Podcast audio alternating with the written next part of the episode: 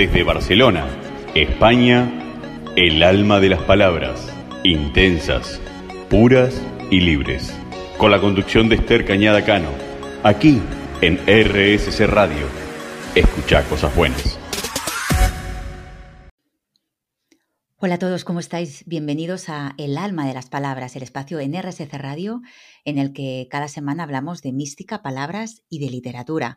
Soy Esther Cañadascano, periodista, comunicadora y divulgadora y os doy la bienvenida, como siempre, desde Barcelona, desde España. Esta semana vamos a completar el tema de la semana pasada en el que comenzamos a hablar de la transformación. Es un tema que no acaba nunca, de hecho. Por eso me ha llevado a iniciar un nuevo programa eh, para intentar profundizar más en este tema, que es un tema eh, además fundamental en el devenir espiritual. Es un tema de suma importancia porque estamos en esta existencia, como ya dije, para transformarnos, para acercarnos y para poder lograr nuestra plenitud humana. Cuando lo humano culmina es cuando alcanza su divinidad, porque lo divino se humaniza para que lo humano se divinice.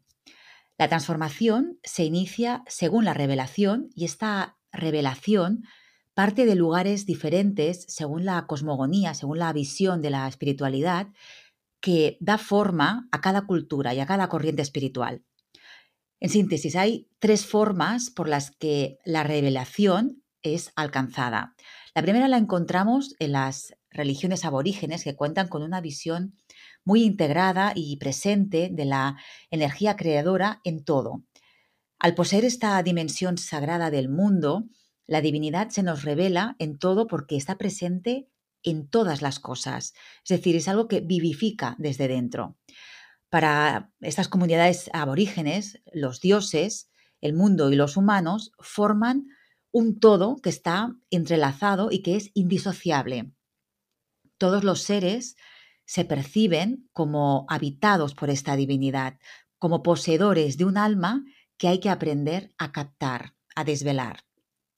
El segundo modo de percibir esta revelación que lleva a la transformación es la propia de las religiones monoteístas y en ellas el ser, en mayúsculas, trascendente, es quien tiene la iniciativa de mostrarse, de revelarse, ya sea porque aparezca o porque desciende para poder mostrarse.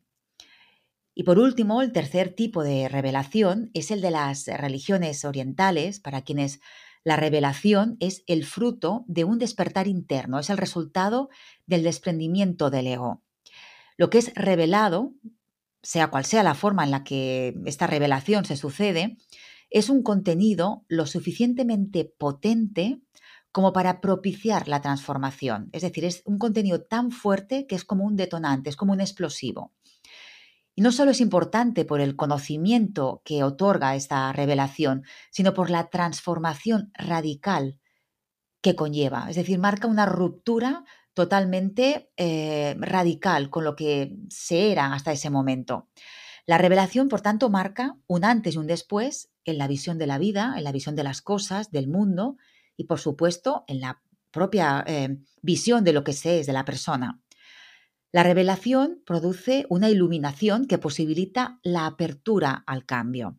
Lo revelado debe ser acogido y no rechazado para poder proceder a esa ruptura, a romper con lo que se era antes de esta revelación.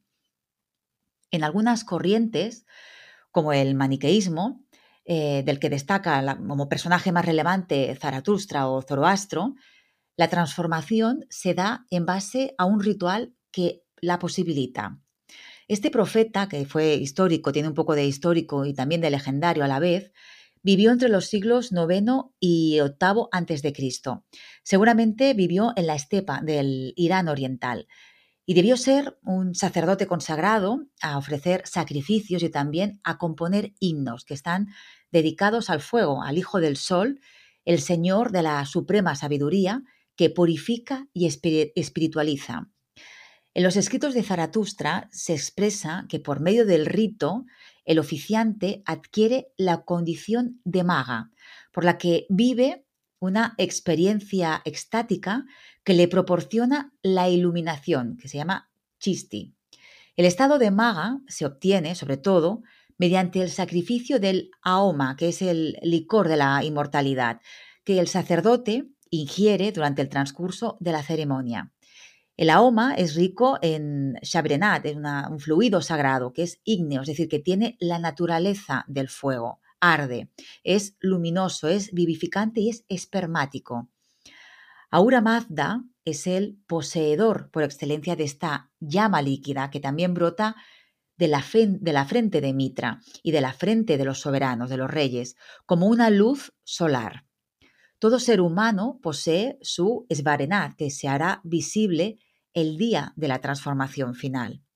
El sacerdote, al ingerir el aoma, este licor de la inmortalidad, se acerca a Ura Mazda y anticipa la renovación universal, aquella transformación de la humanidad en grupo, como un solo cuerpo, que algún día sucederá. En sus himnos se puede percibir un sufrimiento visionario que es más parecido al que experimentan los profetas de Israel que a los éxtasis que provocan los chamanes. Y dice en un texto, dame, Señor, este signo, la total transformación de esta existencia, a fin de que adorándote y alabándote alcance un gran gozo. Esto escribe es un texto, un himno que escribe Zaratustra. Y ahora dirigiéndonos hacia el hinduismo en la época posvédica, en esa época se produce un doble proceso. Por un lado, se produce una simplificación del panteón de los dioses que se concreta y pasa a ser la existencia de un ser supremo que ellos denominan Brahman, que tiene un aspecto no manifestado o nirguna y otro manifestado o saguna, del que surgen el Brahma creador el Vishnu preservador y el Shiva destructor recreador.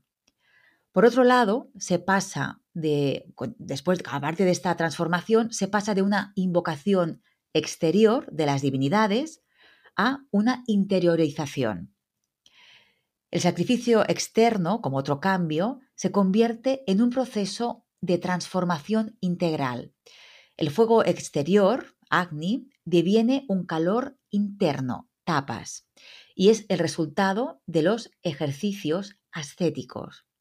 Este calor está presente en la fenomenología mística, deviene una incandescencia que purifica, que dilata y que ilumina. Se pasa de himnos simples a otros más abstractos en los que se evoca la aparición de lo existente a partir del uno, es decir, de la divinidad. Y luego, siguiendo en Oriente, en el Tao Te Ching o libro del camino y de la virtud, encontramos los textos de tres tradiciones llamadas precisamente de revelación. Son el Dokden, la caverna de lo realizado de la verdad, las revelaciones de San King o de la suprema pureza, que recogen escritos metafísicos y sobre la alquimia interior, es decir, sobre la transformación, la metamorfosis interior. Es decir, una transformación que se produce durante la meditación. Por tanto, lo que hemos estado viendo es que desde diferentes cosmovisiones se crean caminos de transformación del ser humano. La transformación se posibilita a través de la conexión, de la comunicación, de la religación con lo absoluto, con lo infinito, con lo divino. Algunos perciben esta presencia en todos y cada uno de los, aspectos de la realidad, de la naturaleza, porque para ellos todo está impregnado de sacralidad y el ser humano forma parte también de esta sacralidad, no está separado de ella. Me refiero a los pueblos aborígenes que son tan respetuosos con la vida en cualquiera de sus manifestaciones. Por tanto, para ellos la divinidad se manifiesta en todo y en todos a cada instante. Luego tenemos a las religiones monoteístas para quienes la divinidad debe revelarse, debe mostrarse para guiarles en este camino de transformación. Por tanto, es un proceso que va de afuera hacia adentro y luego de adentro hacia afuera, porque el cambio es tan radical que impacta en las acciones, no queda estancado en la persona. Y por último, tenemos las corrientes orientales que se centran en el interior del individuo. Es ahí donde a partir de la meditación, del silencio, se conecta con una divinidad cuando se la desvela, es decir, cuando se corren los velos y queda descubierta y manifiesta. En realidad, Todas estas eh, cosmovisiones alcanzan la transformación porque lo divino está tan afuera como dentro, es decir, está reflejado en todo y en todos y en todas, y acaba reconociendo esta misma presencia en mayúscula en el alma y en el espíritu de las cosas y de todos los seres humanos, porque los diferentes puntos de partida logran llegar al mismo destino cuando se produce el mismo anhelo, que no es más que ser.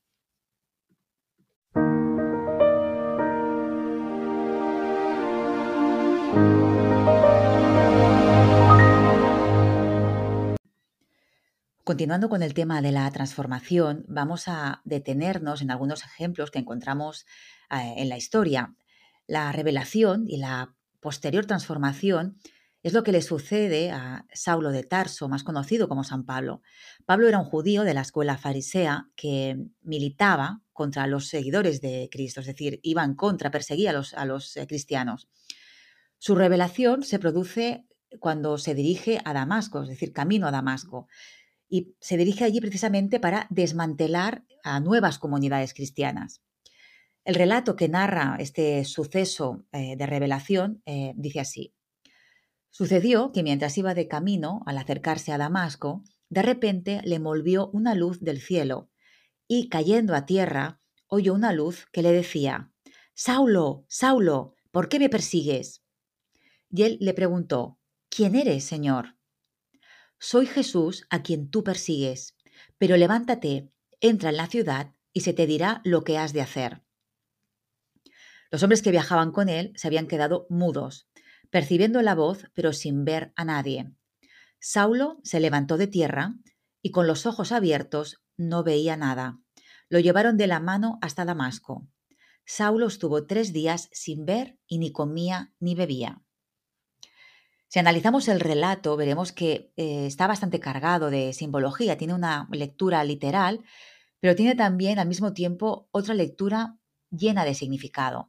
Ya de inicio, la experiencia se produce estando de camino, es decir, como en camino está siempre el ser humano, es ese viaje como alegoría de la vida. Aparece en ese camino, en ese viaje, una luz sobrenatural eh, tan fuerte que llega a derribarlo. Lleva a derribarlo porque él no está preparado para recibirla. Porque esta luz se encuentra en un estado vibracional mucho más denso que el que posee Pablo. Por tanto, Pablo cae.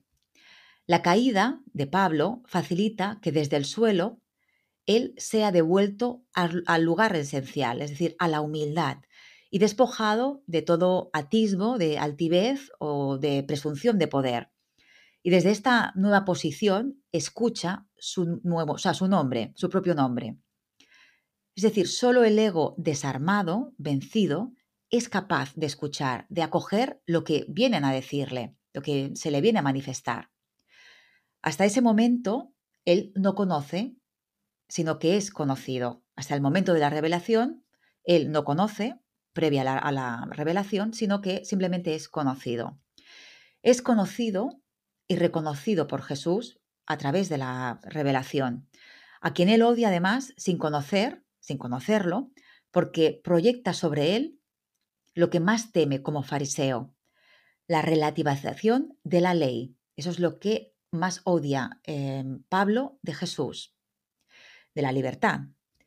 Queda ciego de momento, porque todo lo que tiene delante es desconcertante, es incierto para él. Por eso aún no puede verlo, porque no es comprensible para él. No veía nada, dice el texto. Es la nada necesaria de la discontinuidad para crear un cambio. Es el vacío. Es la gran muerte para el budismo zen, la fana eh, para los sufís, la extinción de la que hablan todas las tradiciones y que es necesaria esta muerte para que haya un cambio de estado espiritual. A partir de ahí, de ese cambio, de esa ceguera, Pablo se deja conducir por los demás. Hay un cambio de rol, aunque, es decir, se deja llevar por los que antes él había conducido, aunque después volverá a conducirlos, volverá a ser el conductor, pero ya hacia una nueva dirección. Durante tres días sigue sin ver y sigue sin comer ni beber. Y es muy simbólico el número tres, porque significa la unión del uno con el dos, es decir, del cielo y de la tierra.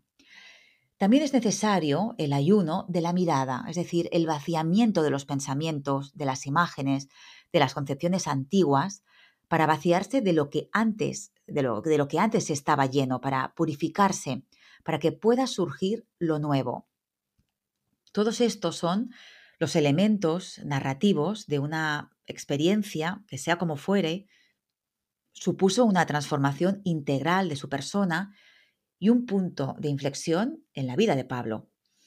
Se menciona al mismo tiempo en este relato una estancia de Pablo en Arabia, que por unos es interpretado como una misión confiada para poder a prueba la fidelidad a, la nueva causa que abraza a Pablo, pero que desde la tradición mística se ha entendido como una retirada al desierto para hacer ayuno y oración, del mismo modo que lo hizo su maestro, es decir, Jesús, y que eran otros después como el mismo Mahoma. De aquí que San Pablo haya sido invocado como protector de los ermitaños.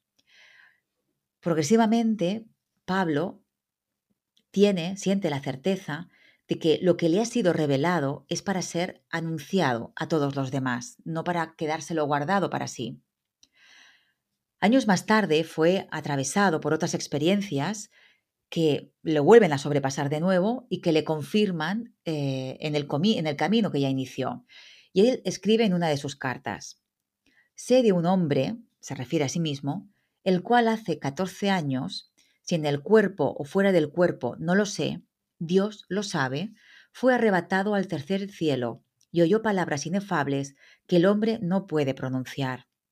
De ese tal me gloriaré, pero en cuanto a mí, solo me gloriaré de mis flaquezas, no sea que alguien se forme de mí una idea superior a lo que ve u oye de mí. Es decir, a pesar de situarnos en el marco de las revelaciones personales, esta experiencia contiene, para algunos estudiosos como Meloni, rasgos chamánicos, porque convierte a Pablo en un hombre de conocimiento, que ha visitado regiones ignotas, desconocidas, para transmitir a su grupo lo que ha visto u oído. Todo él se ha ofrecido tal como leemos en estas palabras, todo es pérdida ante la sublimidad del conocimiento de Cristo Jesús, mi Señor, por quien perdí todas las cosas y todas las que tengo por basura con tal de hallar a Cristo y ser hallado en Él. Es un vaciamiento, una humildad absoluta. A partir de su vivencia, toda la realidad queda ordenada y orientada en Cristo. Él es todo en todos, llega a afirmar Pablo. Otro ejemplo muy conocido de transformación es la del Buda. Siddhartha Gautama se convirtió en el Buda, es decir, en el despierto, en el iluminado, que es lo que significa la palabra Buda. Recibe un nuevo nombre tras su transformación, es decir, se bautiza con este nombre tras su eh, transformación. Una transformación que se produce a partir de su experiencia meditativa bajo el árbol de Gaia podemos preguntarnos cómo se produce, cómo se sucede esta metamorfosis, esta plenitud, si es a través de una revelación o si fue eh, realmente la eclosión de su mente. No sabemos, no sabemos cómo se produce esta gran revelación. En cualquier caso, lo que se produjo, eh, lo que sí sabemos es que se produjo una transformación de su visión de las cosas y que él inició un nuevo camino religioso, un nuevo camino espiritual basado en la observación, en la detención de los flujos internos de la mente, hasta alcanzar otro modo de percepción, otro grado de conciencia más elevado y más profundo. En uno de los poemas más significativos de la tradición zen, el canto del inmediato Satori, de Yoka Dashi del siglo VII, eh, se dice, Si comprendemos plenamente el cuerpo de Buda, ya no hay nada, la fuente original de nuestra propia naturaleza es el puro y verdadero Buda. Lo que nos dice este poema es que el vaciamiento, el fin de lo que era, es el Buda. Para transformarnos, para iluminarnos, debemos desprendernos de lo que somos y así alcanzar la fuente original, esto es, lo que somos en origen y desde siempre. La transformación no deja de ser para volver a ser lo que se era es un tornar al origen, un regreso a lo esencial, en el que al desvelar lo que somos, al apartar los velos, descubrimos una esencia sagrada que siempre ha estado ahí porque nos conforma, que hemos sido creados a partir de ella. Transformarse es llevar la humanidad a la plenitud porque es revelar lo sagrado que hay en nosotros. Desde Barcelona, España, el alma de las palabras, intensas, puras y libres. Con la conducción de Esther Cañada Cano, aquí en RSC Radio. Escucha cosas buenas. El descubrimiento de que uno es el Buda, de que se ha alcanzado la iluminación, se realiza mediante el despertar del Budi, que es el órgano de la iluminación, del que el Buda es su personificación. Budi en sánscrito significa inteligencia, es decir, un elemento conectado al alma necesario para alcanzar la sabiduría. Debemos no confundir eh, la palabra inteligencia con intelecto. Lo que hay en el cerebro es intelecto, no inteligencia. La inteligencia y la memoria están en todo, en todo nuestro cuerpo, abarca toda la persona, también sutilmente. Este, este despertar implica comprender plenamente. Esta iluminación es eh, comprender plenamente, porque uno se ha abierto del todo. Es ya una apertura total, un espacio vacío, sin rastro de lo que ya se ha sido. Entonces se produce eso que llamamos experiencia mística, un fenómeno que toma toda la persona y que transforma su percepción del entorno, de la realidad y de sí mismo.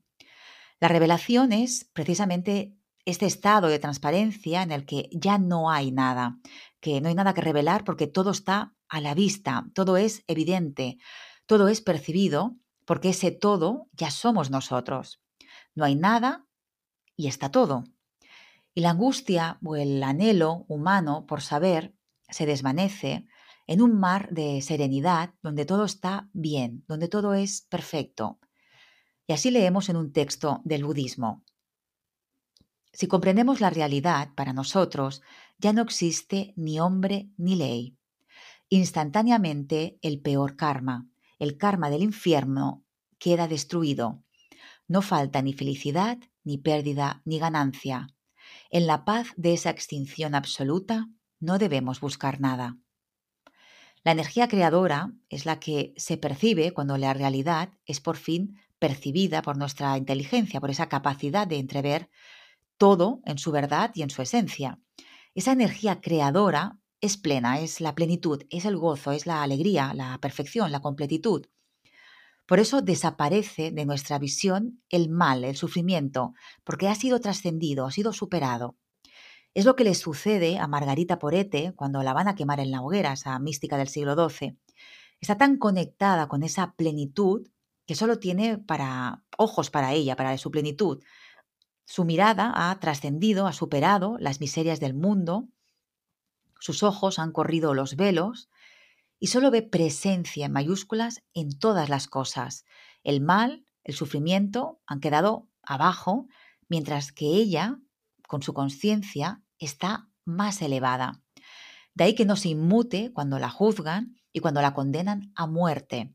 De ahí que pese al terrible final que le, que le espera, que es la muerte en la hoguera, ella lo afronta desde la felicidad y desde la libertad absoluta que siente. Estas experiencias de revelación pueden eh, parecer que son eh, causadas fruto del azar, como si rompieran de pronto, así, sin saber ni cómo ni por qué, como si las leyes de la mística fuesen anárquicas y un poco caprichosas. Sin embargo, cuando las observamos de cerca, eh, con detenimiento, descubrimos que siempre están ligadas de un modo u otro a la interrupción del ego y de la mente. Y eso es justamente lo que permite la apertura a percepciones superiores. Es decir, debe haber una predisposición a acoger, a recibir, a percibir. Para que todo se dé, debe haber existido antes algo que propicie el cambio. Y eso sucede cuando ponemos en cuestión todo, incluso a nosotros mismos, todo lo que creemos que es la realidad, las cosas, etc. Desvelar es decir, correr los velos es no creer en lo que se cree, sino poder vislumbrar por fin la verdad que se muestra tras desaparecer los ropajes que la ocultan. En las diferentes religiones o corrientes encontramos prácticas iniciáticas que nos preparan para la transformación Y llama la atención que hay algo común a todas ellas que propician la experiencia mística. Debemos lograr el debilitamiento del estado ordinario, habitual, de conciencia, ya sea a través del cuerpo o de la mente. Por eso, porque eso es lo que posibilita la apertura a, otros ámbitos de la realidad. La primera práctica para lograr el trascendimiento del ego es la meditación y la oración. Es una práctica que silencia la actividad mental habitual y pone en contacto al orante con su espíritu, conecta con él mediante la oración, mediante la meditación, porque así acalla la mente y accede con ese silencio a la profundidad de sí, a la profundidad del espíritu. Las vías de la meditación y de la oración que se proponen en las diferentes tradiciones religiosas son bastante ricas, son bastante variadas y todas son igual de válidas. Unas ponen eh, su énfasis en, en el cuerpo, otras en lo emocional y otras en lo mental, pero son puntos de partida porque desde un solo ámbito no se puede abarcar todo. Es decir, los tres ámbitos, los tres elementos, el mental, el físico y el emocional, deben estar integrados, aunque utilicemos uno como detonante, como inicio, porque la humanidad no se comprende como tal sin la relación de estos tres espacios. Lo hemos visto con el ejemplo del Budi, que es la inteligencia, no el intelecto, porque no queda solamente en lo mental, sino que abarca lo físico y lo espiritual también. Para que se produzca la transformación desde el cuerpo, algunas corrientes se fijan eh, en la postura estática, fija del cuerpo, otras en el movimiento a través de la danza. Y aquí recordamos, por ejemplo, a los derviches que giran hasta entrar en trance. Esta práctica la encontramos también en algunos pueblos aborígenes, eh, también en la danza, en la tradición hasídica hebrea, por ejemplo. Hay más ejemplos.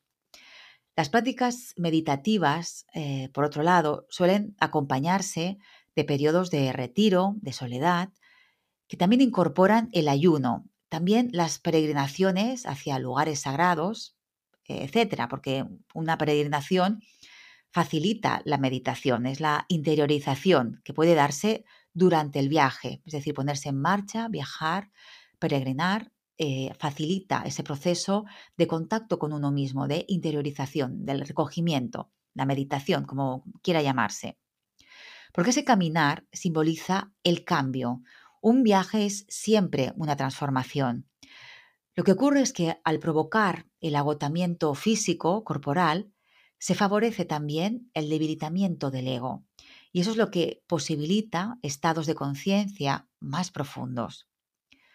Los encontramos en todos eh, los ritos iniciáticos de muchas tradiciones, así como en las manifestaciones divinas eh, bíblicas. Por ejemplo, en el Antiguo Testamento leemos, Moisés estuvo con Yahvé 40 días y 40 noches, sin comer pan ni beber agua, y escribió en las tablas las palabras de la alianza, las diez palabras. También eh, leemos en el Antiguo Testamento cómo Elías entra en diálogo con Dios después de, una marcha agotadora físicamente eh, a través del desierto. El inicio de la vida pública de Jesús también está marcado por esos 40 días de ayuno, de aislamiento en el desierto, donde se le revelan o donde se le da a comprender las estrategias del maligno para entorpecer esa, esa, transformación, esa, esa prédica, esa, misión que ha venido a desarrollar eh, en su existencia. También Mahoma eh, practicó largos periodos de ayuno, no solo cuando se retiraba al comienzo en las cuevas de Gira, sino también durante los 20 años posteriores a, esa revelación, en medio de su agitada vida pública, acudía a momentos de retiro. El mes de Ramadán es, de hecho, un recuerdo de estos retiros, de, estas carencias, de esas privaciones de Mahoma. Y no es casual que la noche de su experiencia fundante, la noche del destino, como se la conoce, se sitúe hacia el final del mes de Ramadán. El vacío interior, por tanto, se nutre del vacío en todas las áreas de nuestra vida.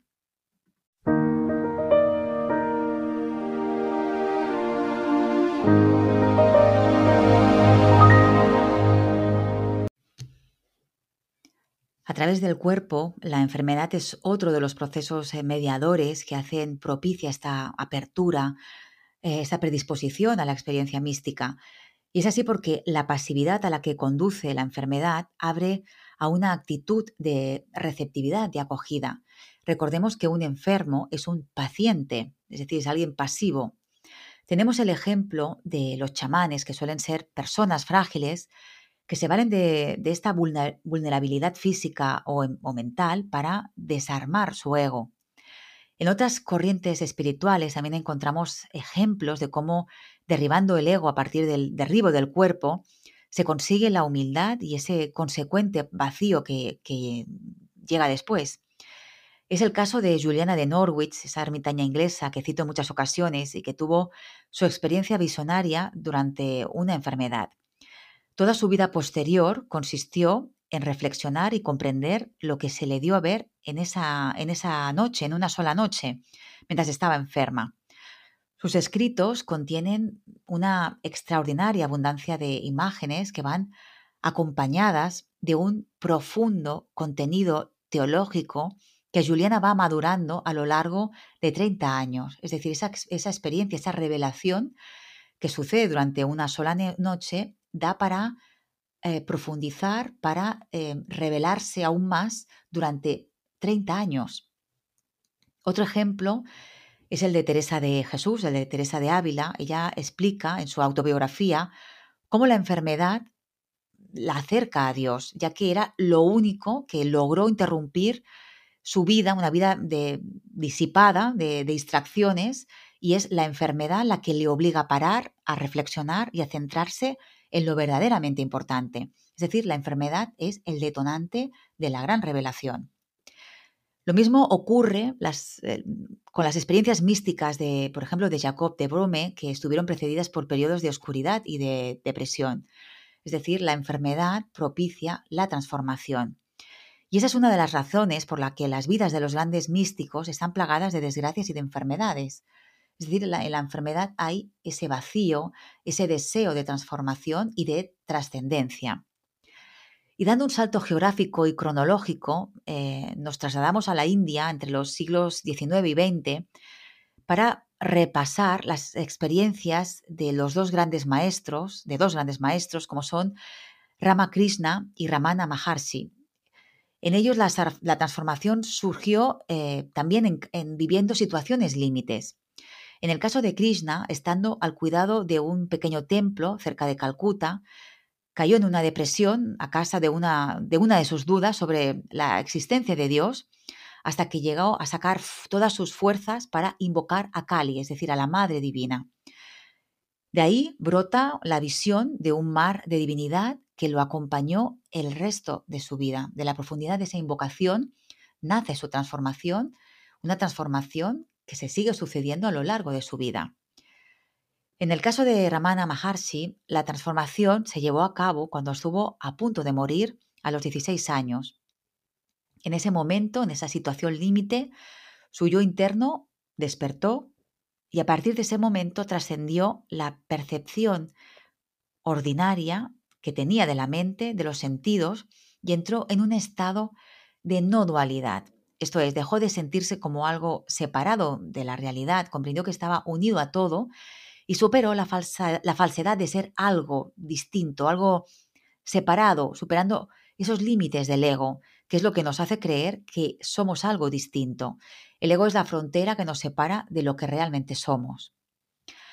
Maharshi, desde este tipo de conciencia, percibía que el, el, ser mayúsculas absoluto es realizado continuamente, sin interrupción. Es decir, que la energía creadora de la vida está en creación continua y para percibirla solo hay que ser en el ser. Es decir, toda revelación posible comienza y acaba aquí, en el ser, así como toda experiencia. La verdad absoluta es tan simple, dice, es meramente reposar en el estado prístino. Esto es todo lo que se requiere decir. Eso es lo que dice en una de sus enseñanzas que repetía además una y otra vez. La interrupción del estado ordinario, habitual, de conciencia, también se logra por medio de la automutilación o la autohumillación, es decir, entre prácticas iniciáticas que encontramos en los eh, indios americanos, por ejemplo, Ellos incorporan algunas pruebas físicas, como la tienda de sudación, en la que el cuerpo se somete a, altas temperaturas en absoluta oscuridad durante horas. También practican el extremo contrario, son largas exposiciones al sol padeciendo sed. También estaba muy extendida, como señal de determinación a buscar una visión, una revelación, una transformación, la práctica de cortarse la falange de un dedo. Se trata, por tanto, de llevar al cuerpo al límite para romper con la conciencia de lo que se es. En nuestra cultura, las situaciones de crisis personales, como pueden ser un fracaso profesional, una ruptura amorosa, un accidente, la muerte de alguien cercano o estar cerca a las puertas de la, de la propia muerte, se pueden convertir en momentos facilitadores para que se den aperturas a nuevas dimensiones, a nuevas percepciones de la realidad en mayúsculas. En la medida de que estas experiencias tan dramáticas, tan trágicas, derriban las estructuras del personaje social que hemos ido creando y que lo que hace es mm, absorber nuestra atención y nuestras energías, nos distrae de lo que realmente es importante. Por tanto, los sucesos dramáticos, trágicos, nos sacuden y nos expulsan de esas comodidades que hemos ido construyendo y que nos distraen de lo que venimos a hacer durante nuestra vida. Y por último, para ir concluyendo el programa de hoy, quiero mencionar también el uso eh, de algunas comunidades de, del uso de sustancias alucinógenas que funcionan que fuerzan el cambio de conciencia, funcionan como un trampolín para forzar este cambio de conciencia, es decir, la revelación como son el soma védico, el zoroástrico, el quión de los griegos, la ayahuasca o el peyote eh, entre los indoamericanos. Hay un largo etcétera. Existen también muchas otras prácticas iniciáticas, algunas de las cuales se mantienen en un hermetismo dentro de un carácter secreto que, para intentar protegerlas de la profanación. Podemos también hablar de las técnicas cabalísticas que propician la experiencia mística, la práctica del díker entre los sufíes, la oración del corazón de los monjes cristianos orientales, un tema al que le dediqué un programa, las múltiples técnicas del yoga hindú, las técnicas taoístas del control de la respiración, las múltiples prácticas budistas de atención y de concentración, hay muchísimas, y todas ellas son sendas que las diferentes eh, tradiciones eh, espirituales han ido descubriendo para provocar una ruptura de nivel en la conciencia y encontrarse con lo absoluto.